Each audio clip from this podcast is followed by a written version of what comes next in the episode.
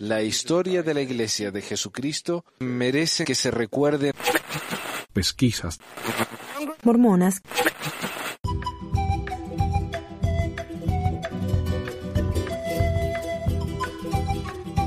Hola a todos, esta es la segunda parte de nuestro programa número 200. Aquí Rosa, una mujer que fue miembro por más de 30 años, nos cuenta su experiencia como una mujer soltera en la iglesia y lo difícil que es encajar en la iglesia cuando uno se rehúsa a entrar al molde prescripto. Mientras que Henry nos cuenta su experiencia al haberse ido de la iglesia mientras su familia permanece en ella. Como siempre les recomiendo que escuchen todas las partes de estos programas porque las experiencias de estas personas son diferentes y ustedes o alguien que conocen pueden sentirse identificados con una de estas historias. Así que sin más, Rosa y Henry. Hola Rosa. Hola. Sí, ¿cómo estás? Muy bien, Manuel. Gracias eh, por la oportunidad. Oh, gracias por estar aquí con nosotros. Y... No, por favor.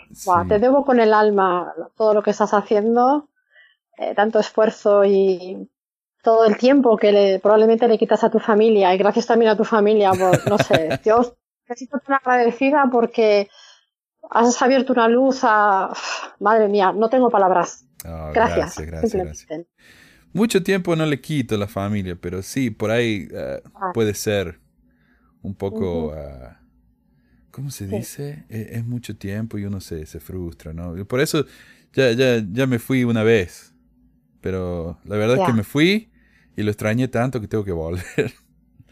Ah, me gusta, es un buen hobby, no sé, me, parece divertido. Y nos está llamando de España, ¿verdad? Sí, desde La Rioja, eh, España, sí. Es donde vivo ahora. He vivido en varios sitios. Eso es tierra de vino, ¿no? Mi familia somos del norte. ¿Perdón? La, la, Rioja es tierra de vino, ¿no?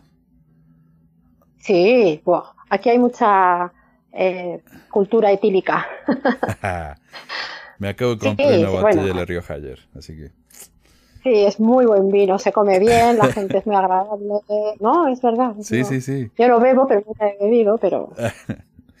¿Y cómo es tu historia en la iglesia, Rosa? Eh, ¿Estás activa? Pues... ¿Te fuiste? Eh, no, no, no. Eh, bueno, yo me bauticé con 15 años en el año 81 junto con mis, bueno, mi padre y mi hermana mayor y en el mes de enero. Mm y después mi, el resto de mi familia unos meses posteriores. Eh, después me fui a la misión con 22 años, eh, terminé el tiempo de la misión bien, normal. Eh, eh el otro día estaba viendo eh, un vídeo, bueno, no sé cómo le llamáis, estabas con Mari Carmen, que es mi hermana, Mari Carmen Ledesma, y su, y su compañera Leli, que estuve viendo yo eh, en YouTube. Sí. ¿no? Estabais hablando sobre, ¿sabes a qué me refiero? Iba a comentar que Mari Carmen era tu hermana, pero no sabía si, si quería que lo hiciera. Sí, sí. Hoy, esta tarde, voy a publicar la segunda parte de la entrevista con ella, así que. Ah, muy bien. Te la recomiendo. Pues su compañera Leli, ella la conocía en la misión. Cuando yo me fui a la. A la yo, eh, antes había tres, tres misiones: Madrid, en los 80, Madrid y Sevilla y Barcelona. Me parece, si no me equivoco, puedo estar equivocada. Bueno, yo me fui a la misión de Sevilla y estuve en las Canarias y en Tenerife, que son siete islas, bueno, seguro que lo sabes. me fui allí, conocí a la que hoy es la compañera de mi hermana, que es mi amiga de más de 30 años. Wow. Qué curioso. ¿eh? No, sí, viste que a veces la iglesia trae cosas buenas a la gente. Sí, bueno, es un poco lo. Sí, es verdad, porque eh, bueno, después de venir de la visión, eh, bueno, he estado 35 años en la iglesia, he sido, bueno, he tenido llamamientos, pues lo normal, ¿no? Sí. He sido fiel a mi vida, nunca he tenido momentos de decir, me voy, lo dejo. No, yo particularmente no, lo, lo cual no quiere decir que el, que lo haga esté mal. Sí. Yo he sido estado ahí siempre.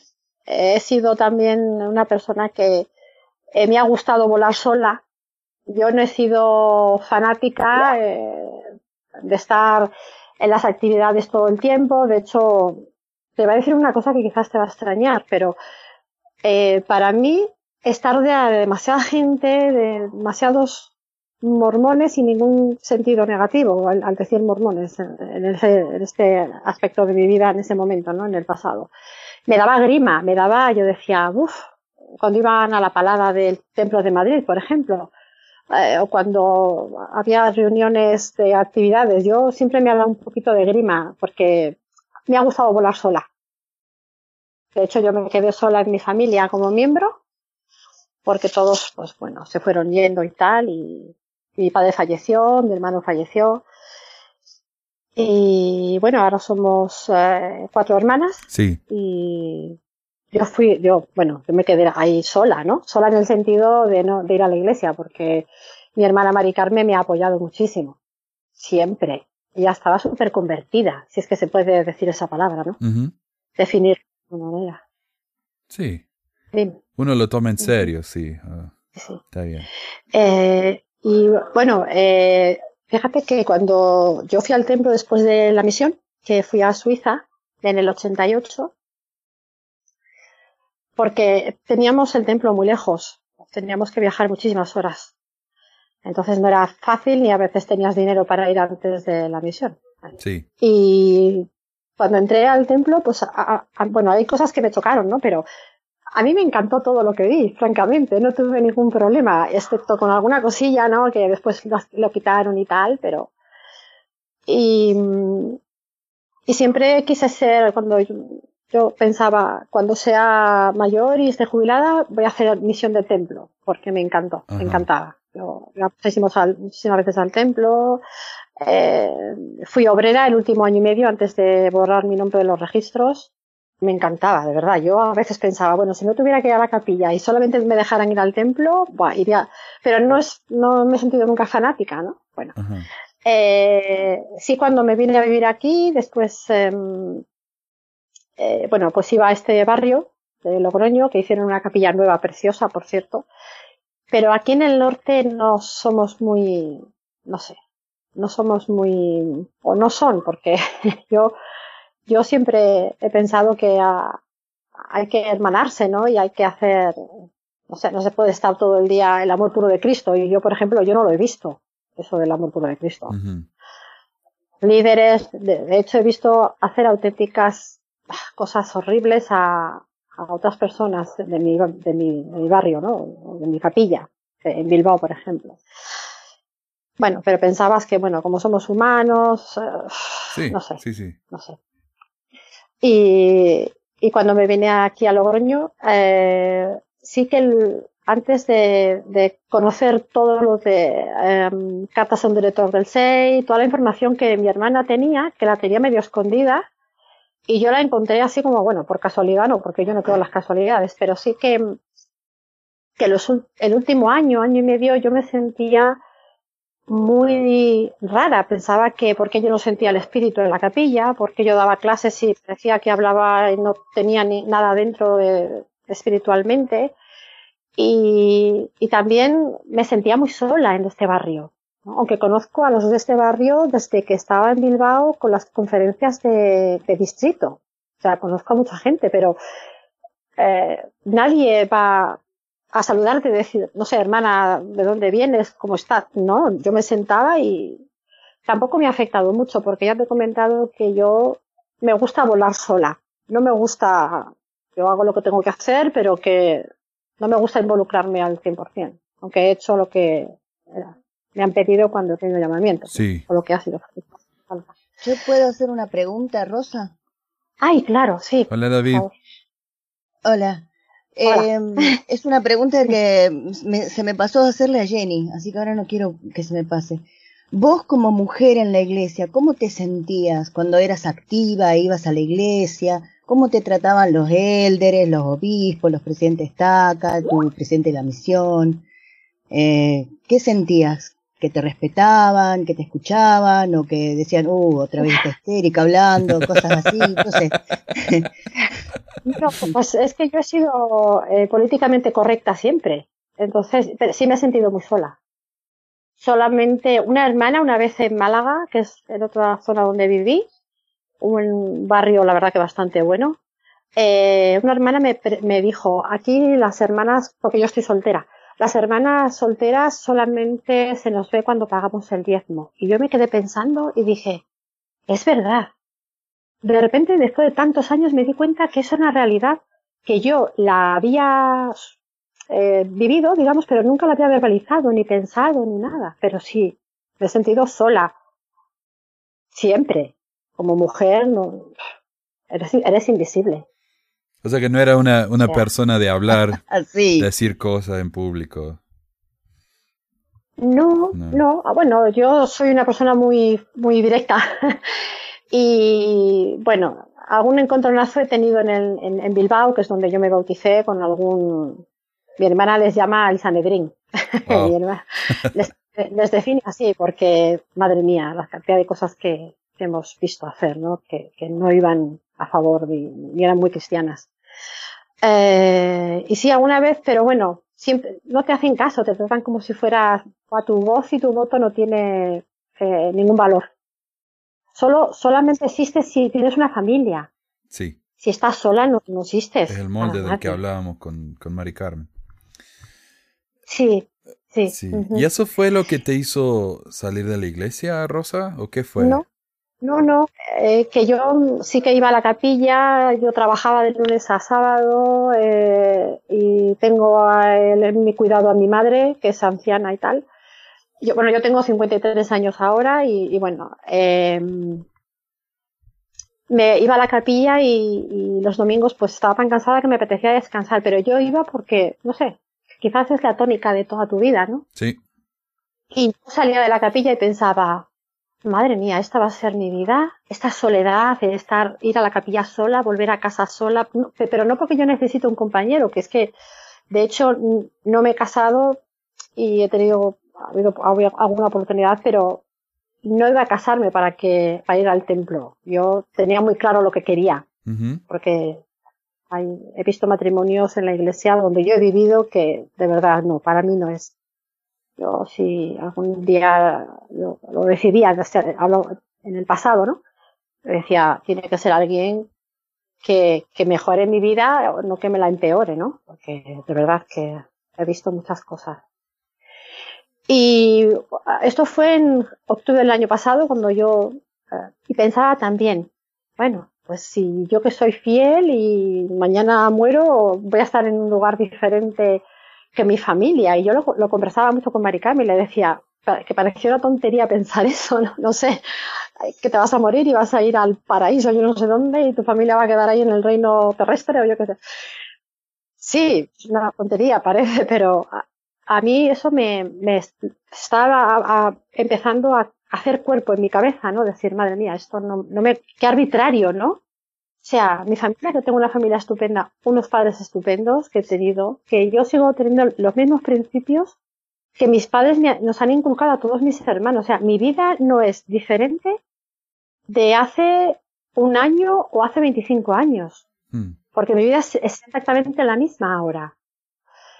Bueno, y empecé entonces a, eh, Mari Carmen empezó con las pesquisas, con eh, cartas al director del SEI. Yo iba viendo cosas y, me encontré por casualidad, entre comillas, eh, cartas al director del SEI. Y le digo a mi hermana, oye, ¿qué es esto? No, no, no es nada. Pues claro, ya estaba preocupada, porque yo iba la, era misionera en el, era en el templo y ella pensaba, madre mía, ¿cómo le digo a mi hermana que todo esto es una mentira? Que, nada de lo, de lo que ella cree es verdad. Y le dije, no, tienes que dejarme, yo quiero saber, prefiero vivir con la verdad, porque yo puedo enfrentar la verdad, lo que no puedo enfrentar es la mentira, vivir con eso.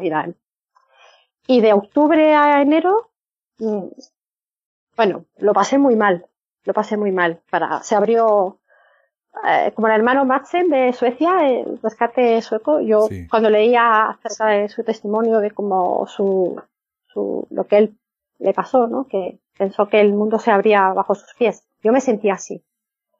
Yo lloré muchas noches y oraba y decía, por favor, dime que no es verdad. Pero dije, no, tienes que verlo, tienes que verlo por ti misma, no tienes que esperar que Dios te dé una respuesta, tienes que estudiarlo y ver. Y así empezó. Y en enero decidí borrar mi nombre de la iglesia. Claro que para mí es fácil, o fue fácil, porque yo no tengo una familia. Yo estaba escuchando a, a, otras personas que estaban hablando este, eh, no, recuerdo su nombre, que su familia son todos miembros y tienen una, familia muy amplia. tiene que, es muy duro así, ¿no? Pero para mí fue muy fácil. Y después de decidir borrar mi nombre, toda mi familia decidió borrar su nombre de la iglesia. Oh, wow. En tres meses decidí todo. Lo tenía muy claro porque yo ya no me sentía escuchabas a todo el mundo el espíritu, sentir el espíritu, y yo decía, ¿y qué me pasa a mí? ¿Por qué no siento? Pero porque, pues porque no es verdad, porque puedes sentir el espíritu o un buen sentimiento, digamos, oyendo una pieza de música clásica, que a mí me encanta, por ejemplo, ¿no? O viendo Nemo, ¿no? por ejemplo. Sí. Ah, o sea que fuiste una pionera, Rosa. sí, sí, porque en Bilbao em, había muy pocos miembros y la verdad es que mi padre, que fue el que recibió a los misioneros, les abrió la puerta y primero averiguó quiénes eran y qué traían y después nos reunió a toda la familia y ahí ya fuimos todos para la pila bautismal. Pero también fuiste, en dos meses. también fuiste pionera en sacarlos de la iglesia, digo. Sí, sí, no lo había pensado, pero es cierto. Qué mala, soy una inicua. Con fe en cada paso, mira. Ah, sí, y la verdad es que me siento libre. Sí. Y tantas veces hablamos de, de lo difícil que es ser LGBT en la iglesia, pero la realidad es que es difícil ser cualquier cosa que no llene, eh, que encaje en el moldecito ese. Uh, yo, yo, también compartí con lo de mi suegra. Mi suegra es muy fiel en la iglesia, pero ella es soltera. Se divorció de su esposo y ella no se siente cómoda en la iglesia. O sea, ella cree mucho, va, pero no se siente cómoda. Y eso es lo que muchas veces la gente no ve. No es solamente los LGBT, no es solamente esto, lo otro. Es toda la persona que no encaje en ese modelito que nos han inventado. Y eso es lo triste, ¿no? Que si uno no es eso, no sirve. Sí, es cierto, es cierto.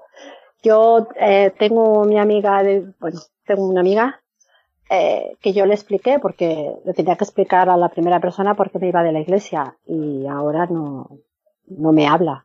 Y es una pena porque ha sido una amiga juntas al templo, siempre haciendo cosas y bueno, pero quizás necesitas tiempo. A mí lo que me hizo también, eh, lo que me hizo daño también fue algo que, me, que vino al Facebook que hablaba acerca de, de los, eh, de los homosexuales, todo esto que habían, cuando los, los, han comparado con los pederastas, con los asesinos, ¿sabes lo que te digo? Eso me hizo daño porque eh, tengo familiares que son homosexuales y yo jamás he tratado a una persona diferente. Yo he respetado a todo el mundo y aquello me pareció terrible. Y eso fue la primera cosa, entre otras. Empecé a escarbar, a escarbar, a escarbar, eso que vas y aquello, bueno, oyendo todas las pesquisas que, eh, que estabas, que tú ponías en, en, y eh, madre mía, las he escuchado todas y yo estaba alucinada. Pero después lo superé, no, no tardé mucho tiempo, lo superé enseguida. Bueno, Rosa, yo te quiero agradecer por el tiempo, entonces por compartir tu historia con nosotros y... Bueno, agradecerte de verdad a ti y todo lo que el trabajo que estás haciendo, de verdad, es, ya te lo he dicho pero gracias Manuel, gracias. Gracias, gracias. Porque si no es yo jamás he mirado nada en internet y alguna vez ha venido alguna cosa y no he hecho caso, pero yo creo que las cosas tienen que venir en el momento exacto. Exacto, exacto. ¿De dónde nos está hablando Henry? De aquí de Puebla, México. Henry, ¿cuándo te fuiste de la iglesia? ¿Cuánto estuviste adentro? Tuve 20 años, no, 17, perdón. Yo me bauticé en el 95. Y hace como 10 años que, que, dejé la iglesia, o sea, estuve como 17 años aproximadamente. Ajá. ¿Y, te fuiste hace 10 años, decir? Sí, más o menos como 10 años.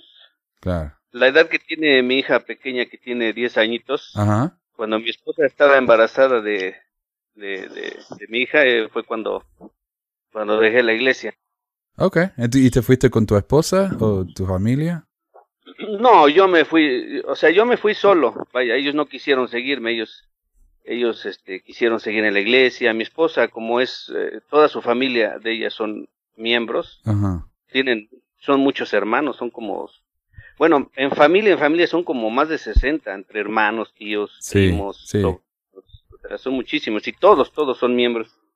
A excepción de como dos o tres que no, son como yo, pero, pero sí, la mayoría son, son miembros. ¿Y eso eh, te, te, costó, te cuesta o cómo, cómo lo van manejando eso?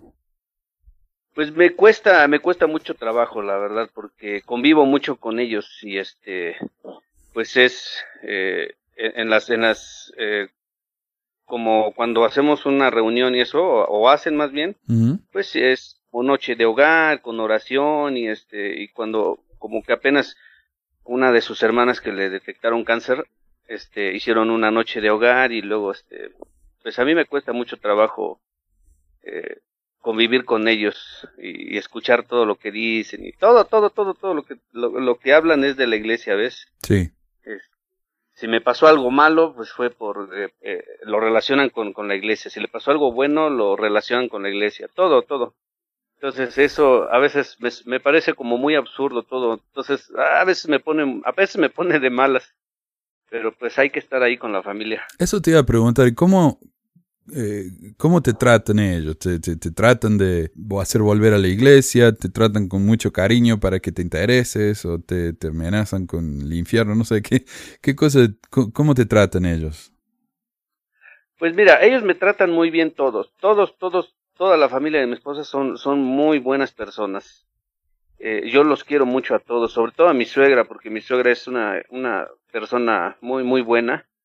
Y este, no, no me hace, no, no me hablan así de que, que regrese a la iglesia ni nada de eso, sino como que ya lo, lo, lo dan así como que, no sé, como que no le toman mucho interés, pero sí de repente en las noches de hogar o en alguna reunión, pues a veces se echan como la indirecta para los, para los pocos que no, que ya no vamos, entonces este, así nada más la indirecta, pero no, nadie se acerca con nosotros así a, vaya, o conmigo en, en, lo personal, así que se acerquen conmigo y que me digan, oye, que la iglesia, que regrese y todo eso. Al, principio mi esposa y, mi esposa lo hacía mucho y, mandaba a los misioneros y todo, pero eh, las constantes peleas que hemos tenido por, por esta situación, ya desistieron, ya no lo hacen más cuando vienen, pues sí, a veces platico con los misioneros, este, cuando vienen a comer y los encuentro acá, pues sí platicamos y a veces sí me hacen querer ver y todo. Apenas hace poco unos misioneros,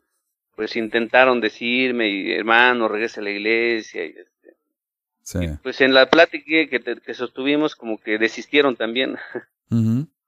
Pero eso yo decía, es importante porque hay mucha gente que tiene mucho miedo de irse de la iglesia porque cómo va a reaccionar la familia, cómo van a reaccionar los amigos. Y bueno, eso depende de cada persona también, como hablábamos también con Félix. Si un amigo es un amigo de verdad, va a seguir con uno, ya sea en la iglesia o no. Y, si, si, un familiar es una buena persona, lo va a seguir queriendo uno, vaya a la iglesia o no. a pesar de que pueden haber problemas como tuviste con tu esposa, yo los tuve con mi esposa también por mucho tiempo, hasta que se logra una tranquilidad, ¿no? Pero también es la situación de cada uno. Esa es la cosa. Sí, así es. Aunque realmente yo te voy a decir, yo nunca tuve amigos sinceros así de que dentro de la iglesia y fuera de la iglesia. O sea, que adentro fueran amigos y afuera. O sea, eran muy buenas personas todos. Los, los pocos amigos que llegué a conocer, pues eran buenas personas, pero dejé la iglesia y, pues nadie me buscó, ni, ni me habló, ni nada, pero, pero si los veo, me saludan. Las pocas veces que llegué a ir a las, a los ¿cómo se llaman? Los, este, a las actividades, pues sí, me saludan con, con, gusto y todo. Nadie me, nadie me decía o que, me hablara, que me dijera regresa, que la iglesia, que esto. No, nadie, nadie. Sí. Me saludaban bien y todo, pero no, no, no, no, no, este, nunca tuve así buenos, buenos amigos que ahorita, por ejemplo, que ya estoy fuera de la iglesia, pues no, nadie, nadie, no he visto a nadie así más que a veces cuando los veo, porque pues vivimos eh, cerca, a veces están en el barrio. Sí.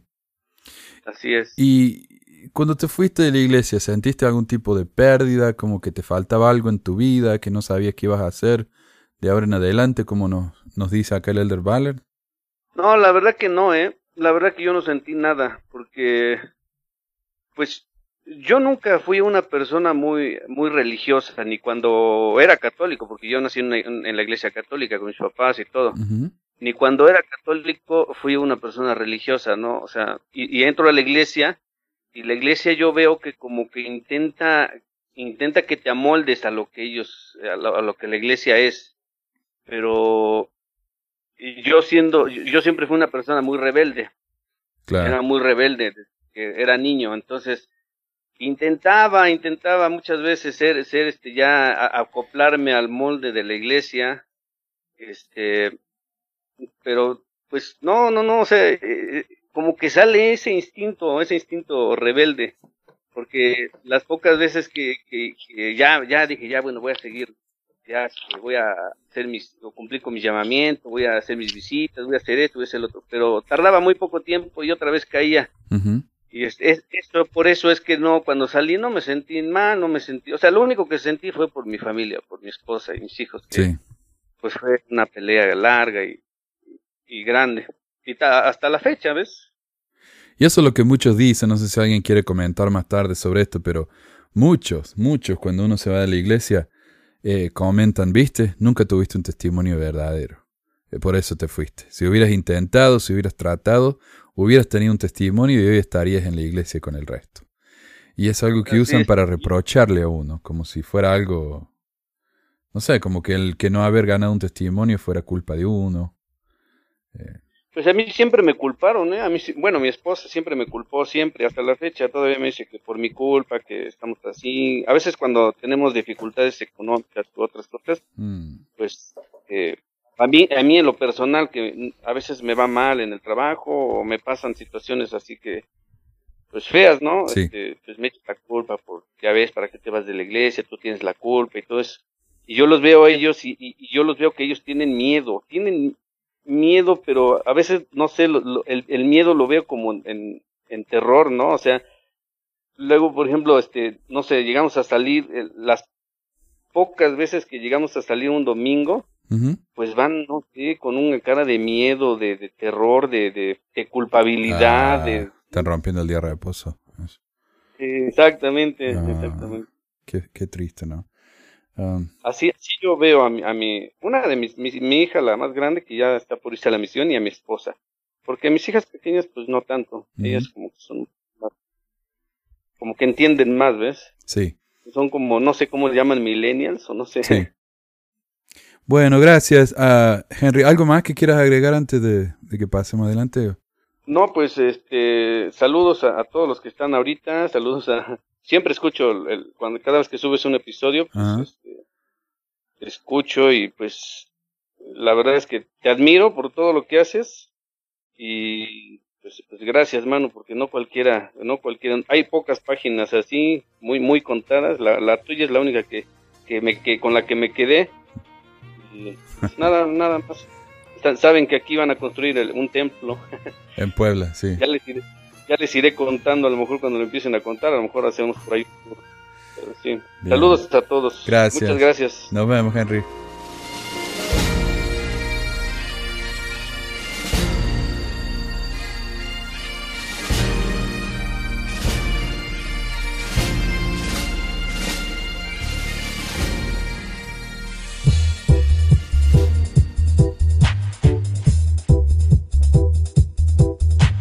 Gracias por escuchar esta edición de Pesquisas Mormonas. No se olvide de visitar nuestro website en pesquisasmormonas.com o pesmor.com y nuestro blog en pesquisasmormonas.org o pesmor.org. También tenemos un grupo de Facebook donde la discusión siempre es animada y si tiene un comentario, pregunta o hate mail puede enviarlo a manuel.pesquisasmormonas.com. Y si por alguna razón ha abandonado la iglesia y ya no sabe qué hacer con todos esos miles de dólares extras ahora que ya no paga el diezmo, le agradeceríamos si nos envía uno o dos dólares por medio de Patreon en patreon.com barra o en paypal.me barra pesquisas mormonas para ayudarnos a cubrir los gastos de domain y hosting del podcast. Muchas gracias de nuevo y hasta la próxima semana. La música del comienzo del podcast es la canción de la primaria Historias del Libro de Mormón por Clive Romney. La canción previa a esta es La hora del profeta del ex de Acevedo y esta es la versión de la banda Roosters de la canción de la primaria Palomitas de Maíz.